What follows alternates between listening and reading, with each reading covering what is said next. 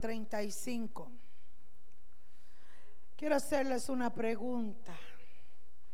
¿Cuántos escucharon el estruendo del viernes en la noche? Llegó hasta la abuela, nanita. Llegó hasta allá arriba, mi hermano. Hasta su casa sonó.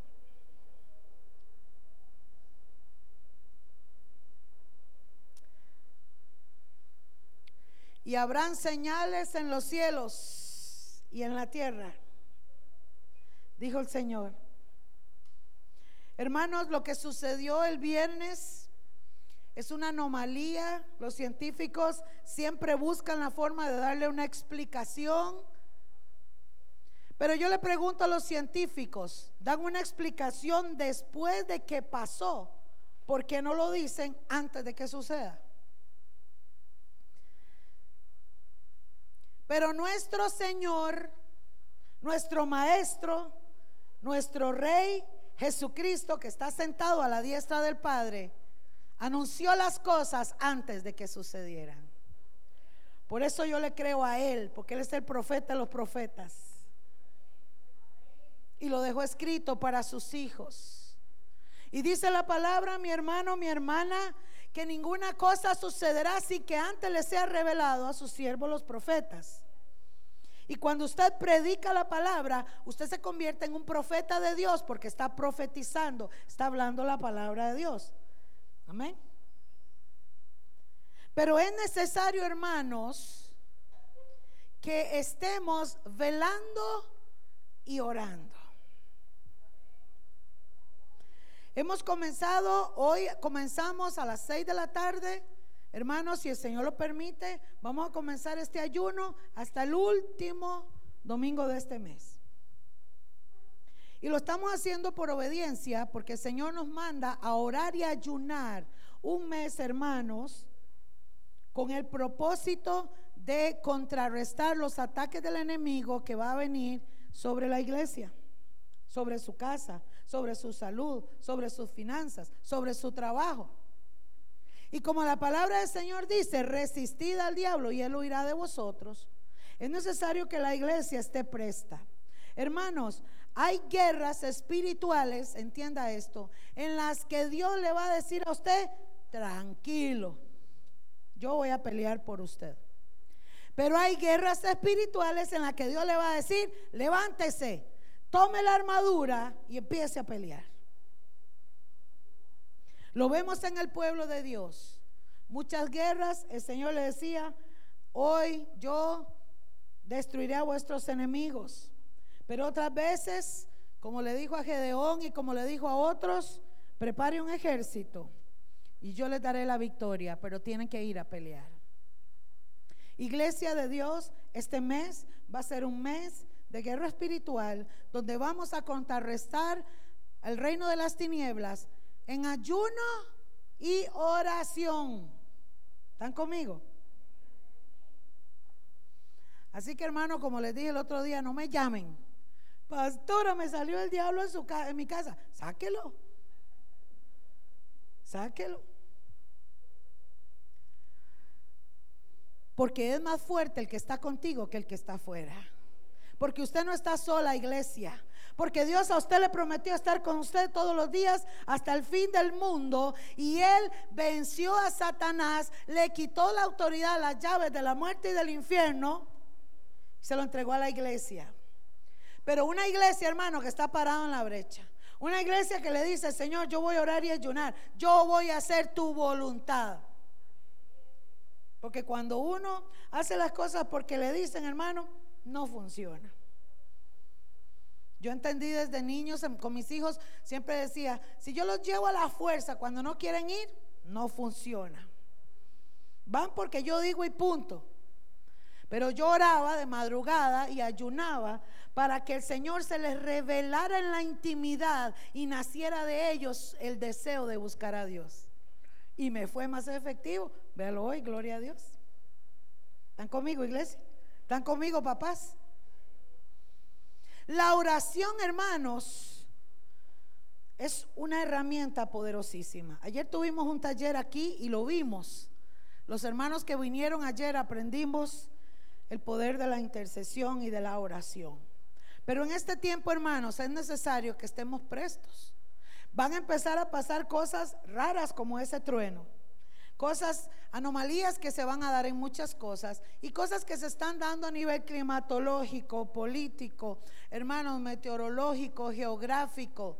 La moralidad del mundo va en decadencia.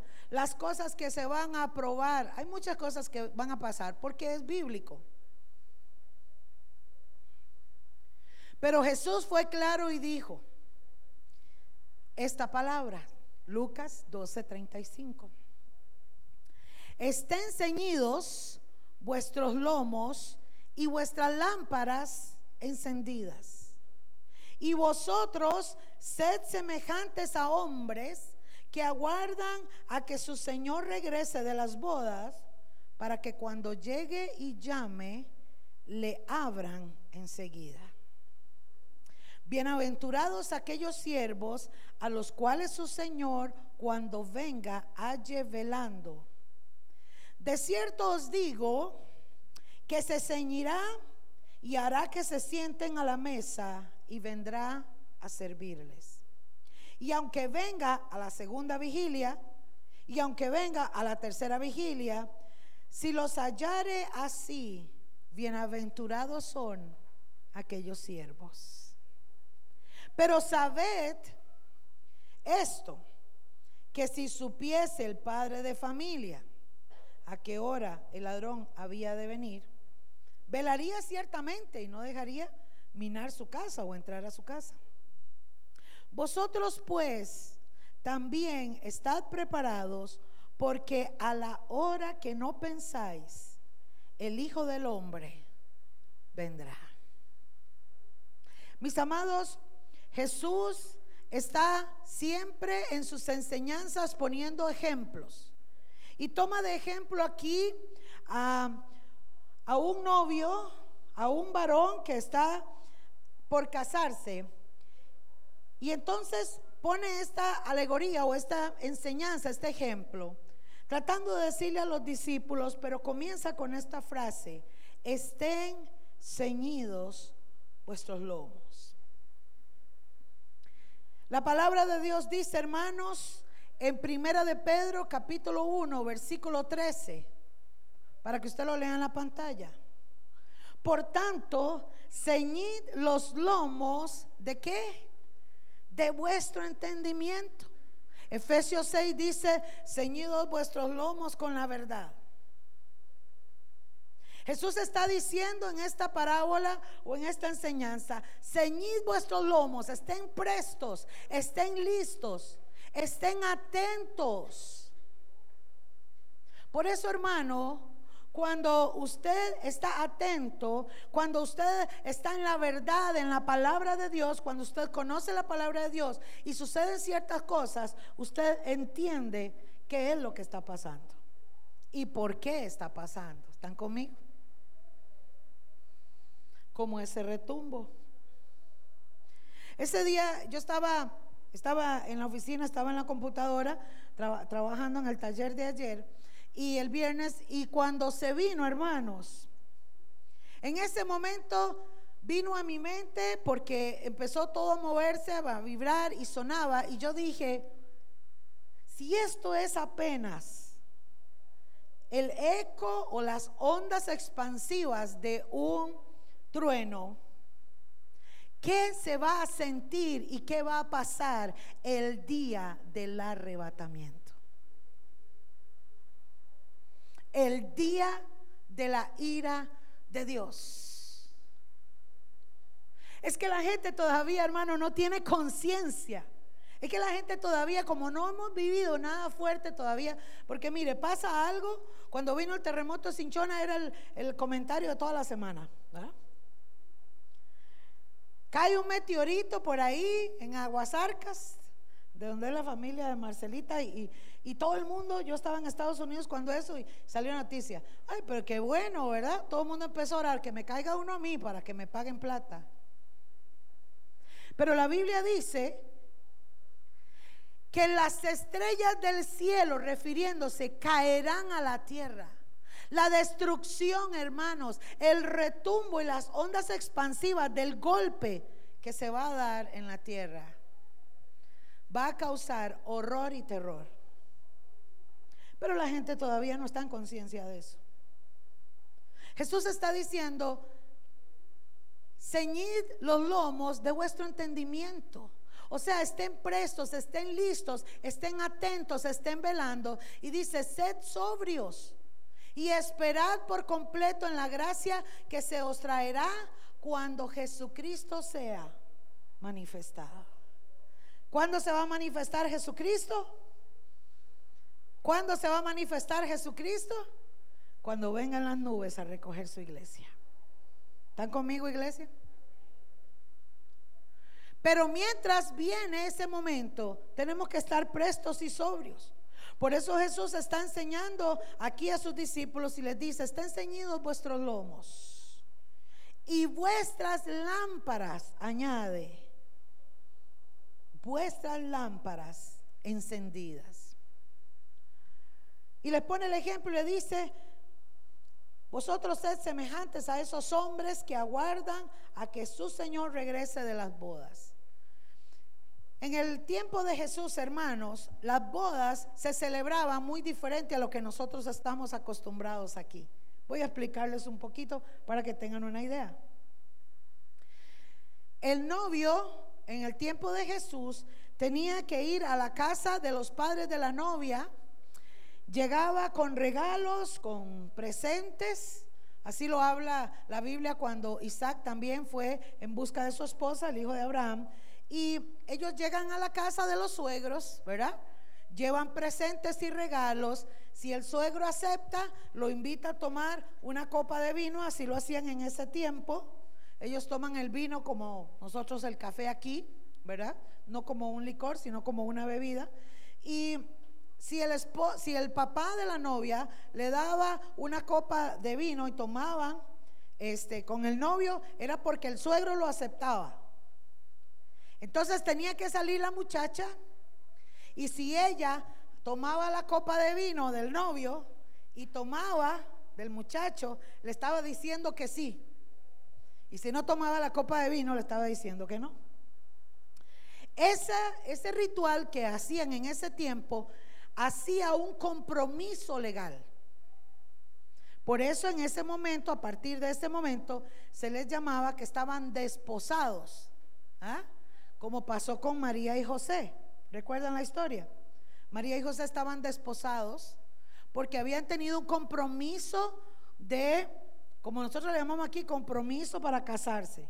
Ellos tenían un compromiso entonces y los novios, entonces el novio se iba para la casa de sus padres, la novia seguía ahí, pero el día de la boda, la novia está en la casa de sus padres, está muy bien arreglada, y los siervos o los, los que le servían al, al novio venían a la casa de la novia y se quedaban ahí. Fue, sí. La batería, yo creo no. Ok. Entonces,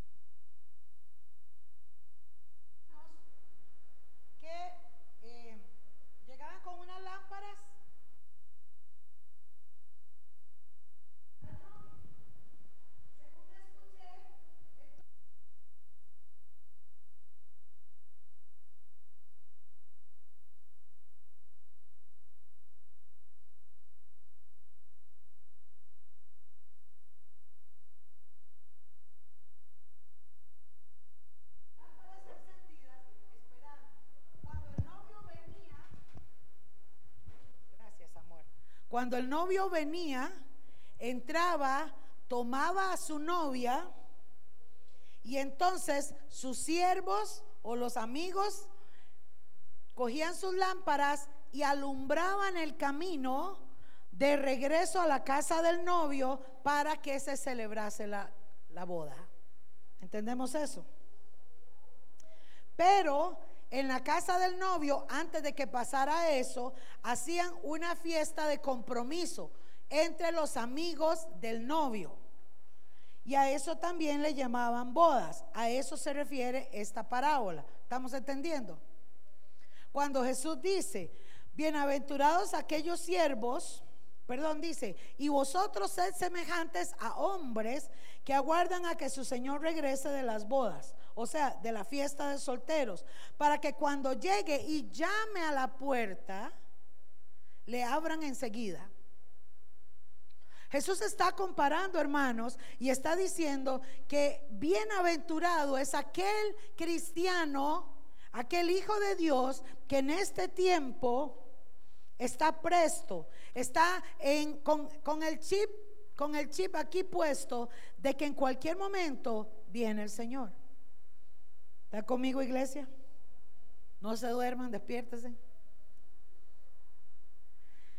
Este es el tiempo, hermanos, en que el Señor indica esta palabra. Bienaventurado aquellos siervos a los cuales cuando su Señor venga les halle velando.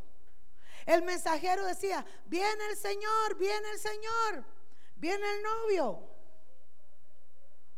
Mateo 25 nos habla también de esa parábola y compara a las diez vírgenes que son las diez amigas o las diez muchachas también que están con la novia. Y dice que cinco eran prudentes y las otras no. La prudencia, hermanos, es un camino que necesita la iglesia hoy para estar lista y presta, velando y orando. Por eso dijo Jesús, aunque venga la segunda vigilia, eso lo que quiere decir es que aunque venga en la mañana, o aunque venga en la noche, o aunque venga en la tarde, a la hora que venga el Señor, bienaventurados son aquellos que están velando y orando. Diga conmigo, yo quiero velar y orar. Qué bueno, mi hermano, pero no me lo diga a mí, dígaselo al Señor. Comprométase con Él. ¿Están conmigo? El Señor, hermanos, nos habla de ser hijos obedientes. En este tiempo, mis hermanos, que estamos viviendo, es el tiempo en que nuestras lámparas tienen que ser encendidas. Dios entonces nos insta y nos motiva, hermanos. Y nos da algo a cambio de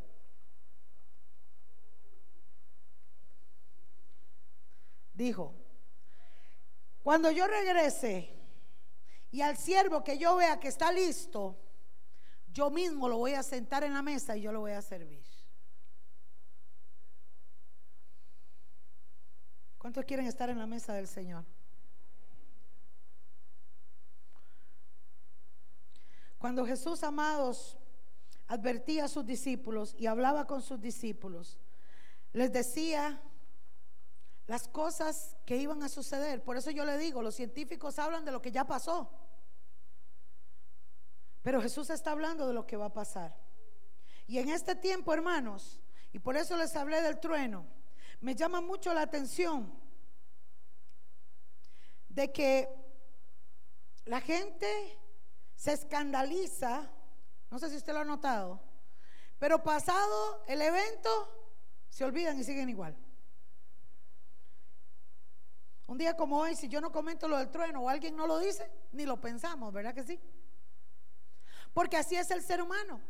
Nosotros vivimos de momentos.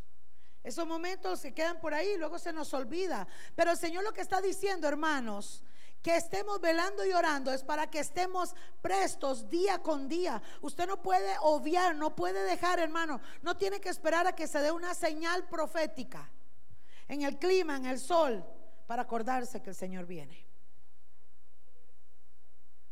¿Están conmigo? Usted no tiene que esperar a sentirse mal porque le falló a Dios para acordarse que el Señor viene. No, el Señor está diciendo, recuerde que puede venir el, el, Señor en la primera vigilia, en la segunda vigilia, como le llaman los judíos. Puede venir en la mañana, puede venir en la tarde, puede venir en la noche. Y por eso pone el ejemplo de el ladrón. No es que el Señor va a venir como un ladrón. No, no, está poniendo el ejemplo, porque Él no va a venir a robar nada. Está poniendo el ejemplo de que un ladrón viene cuando menos se espera. Pensaba ese día con el trueno, porque dice la palabra en Mateo 21, así como el relámpago sale del oriente hacia el occidente, así será la venida del Hijo del Hombre.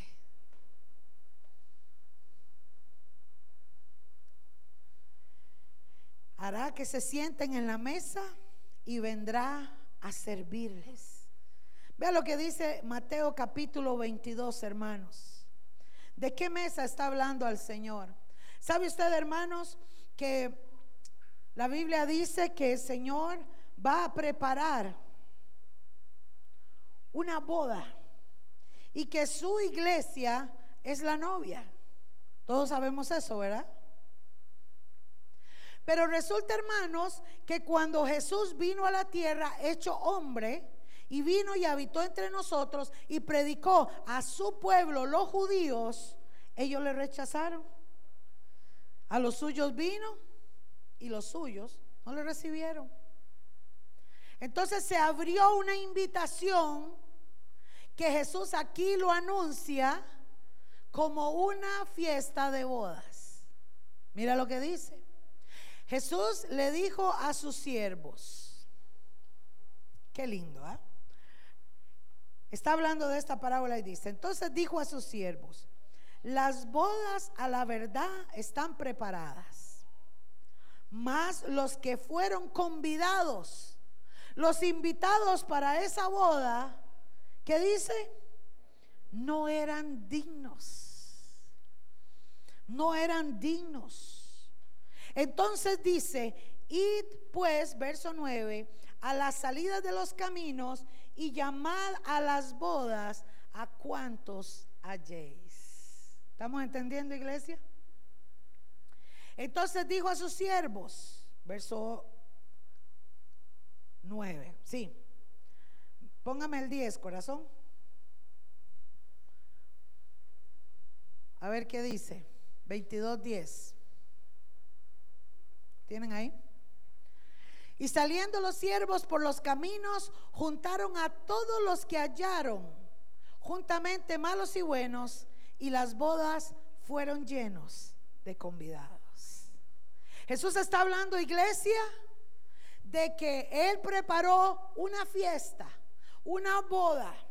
Una boda simboliza la unión de Jesús con su pueblo. Pero los que a Él invitó, los que estaban invitados, le rechazaron, no eran dignos, no creyeron en Jesús. Entonces dijo, salgan a las plazas, a las calles, inviten a todos los que quieran venir a esta boda. Y el Evangelio corrió y saltó los muros de Jericó, los muros de Israel, traspasó fronteras, hermanos, y llegó hasta un pequeño pueblo llamado Santa Bárbara de Heredia. Y la invitación a las bodas vino hasta este lugar para decirte que tú eres invitado para ir y sentarse a la mesa, porque el Señor ha prometido servirte si estás presto. ¿No se goza usted por eso? Pero el Señor condiciona. Ceñid vuestros lomos, vuestras lámparas encendidas y estén prestos para que cuando yo llegue me abran rápido. Porque será como un abrir y cerrar de ojos. A ver, ¿cuánto dura usted guiñando el ojo? Cuente, a ver. Cierra y abre el ojo. ¿Cuánto, cuánto dura? Así será, así será la venida del Señor. ¿Están conmigo, iglesia? Por eso dice, hermanos, que si el padre de familia supiese a qué hora habría de venir el ladrón, estaría presto. Nos pone ese ejemplo. Entonces dice, estad preparados, porque a la hora que no penséis, el Hijo del Hombre vendrá. Marcos capítulo 13, versículo 32, nos dice, pero de aquel día y de la hora nadie sabe. ¿Quién sabe? Nadie. Cuando usted escucha a, alguien que diga que para tal año y para tal fecha, no le crea, eso no es así. Pero iglesia, ¿podemos entender los tiempos? Sí. La iglesia que está en la palabra, que está metida en Señor, que está presta, que está ahí ojeándole y orejeándole todo lo que se habla allá en el cielo, no le va a tomar por sorpresa tampoco. No sabemos el día ni la hora, pero la época, la iglesia que está velando y orando, sí la va a saber. ¿Están conmigo? Ni siquiera los ángeles que están en el cielo, ni el Hijo, sino quién? El Padre.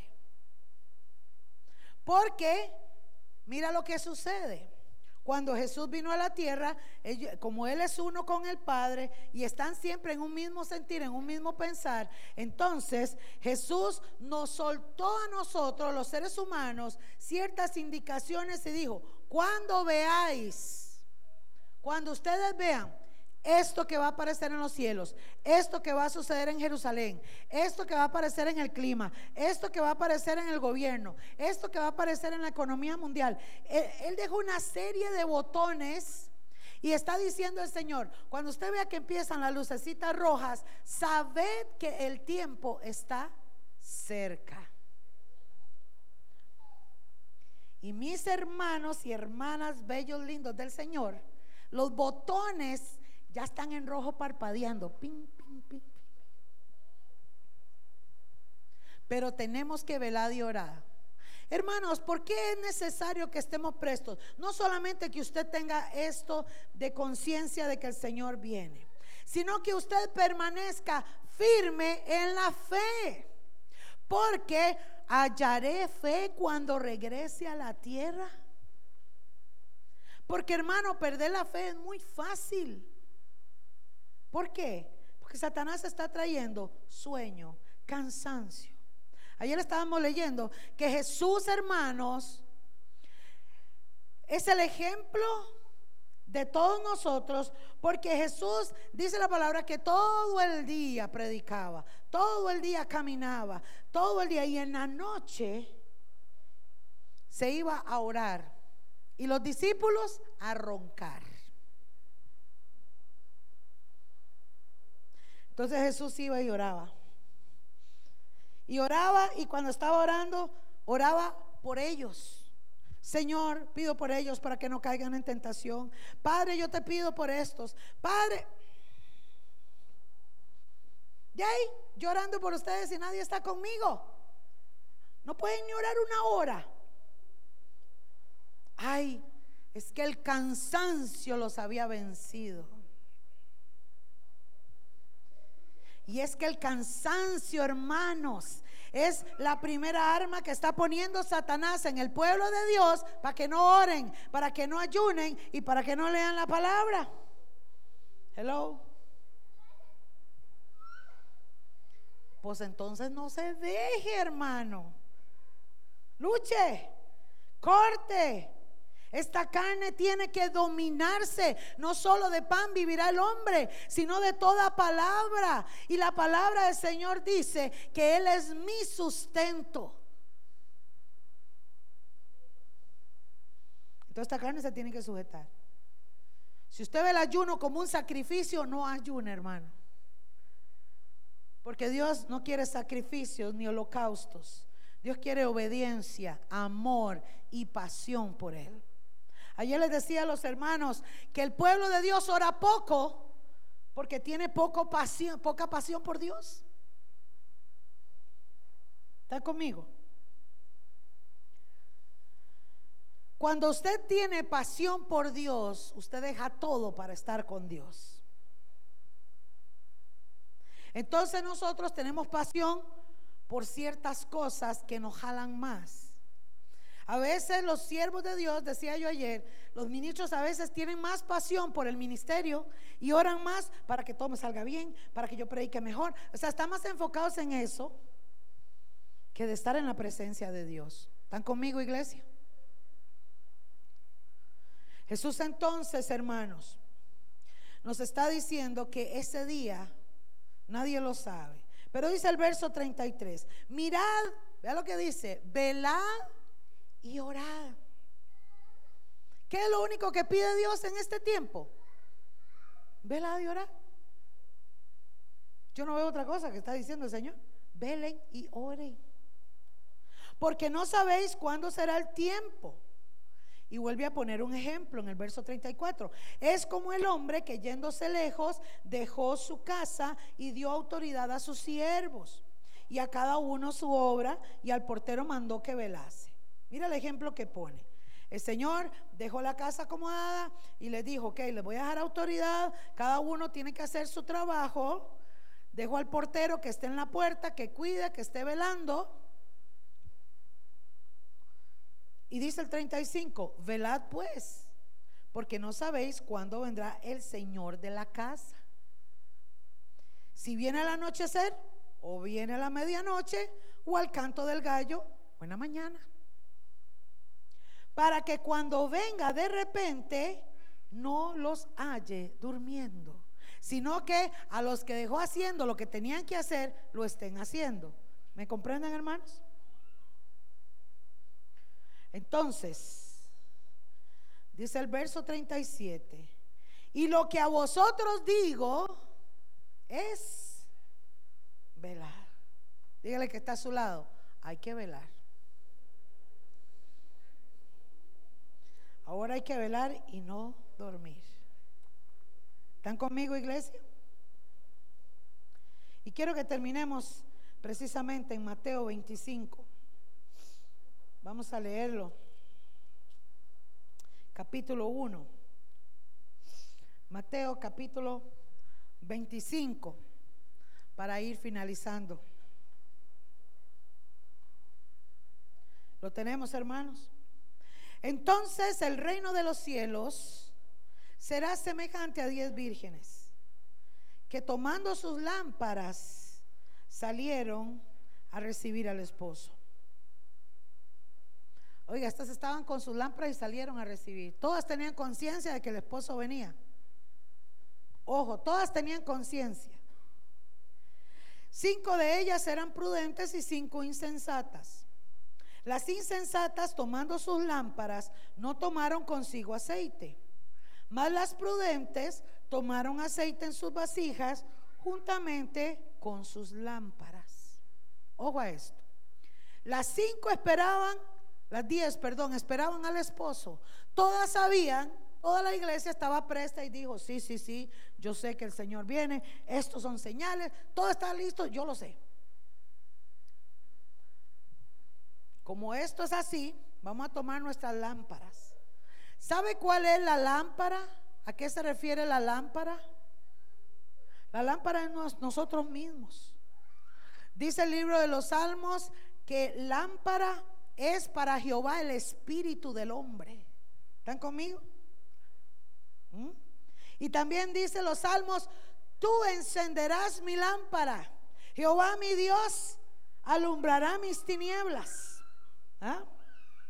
Quiere decir que el Espíritu Santo, hermanos, que habita, que vive en tu corazón aquí adentro, depende de ti si alumbra mucho o alumbra poco. ¿Están conmigo? Ahora, esto, con esto quiero cerrar. Todas las diez vírgenes sabían, toda la iglesia sabía que el maestro venía, que el novio venía. Y las prudentes tomaron aceite y las imprudentes no. Las prudentes tomaron aceite para poder mantener encendida su lámpara. Escuche esto, hermanos. Es que el único que puede ayudarte en tu debilidad es el Espíritu Santo. Dice que Él te ayuda en tu debilidad e intercede por ti con gemidos indecibles. El Espíritu de Dios está a tu favor. ¿Está conmigo? El Espíritu Santo está para ayudarte. Lo que necesitamos es ser amigos del Espíritu Santo, compas del Espíritu Santo. Que tú te levantes hablando con el Espíritu Santo, que camines hablando con el Espíritu Santo, que vivas en, en conciencia con el Espíritu Santo. Eso hicieron las vírgenes prudentes. Pero pasó algo. Y quizás aquí es donde debamos aplicar velar y orar. Verso 5, léalo en la pantalla. Y tardándose el esposo, cabecearon quienes? Las que tenían el aceite y las que no. ¿Y qué pasó? Se durmieron. ¿Están conmigo, iglesia? Quizás por eso Jesús nos está diciendo esta mañana, velad y orar. Velen. Velar es no, dormir, hermanos. Y no es que usted va a pasar como Mr. Bean con dos palillos en los ojos toda la noche para no dormir. No, hermanos. Ceñid los lomos de vuestro entendimiento y que vuestras lámparas estén encendidas, velando y orando. Amén. Pastor Guni, voy a pedirles se pongan en pie, hermanos. Vamos a orar y a darle gracias al Señor. Quería solamente compartir esto y decirte, hermano, que hoy, como les decía, arrancamos. Hay hermanos que no pueden ayunar, pero hermano, usted puede orar. ¿Están conmigo?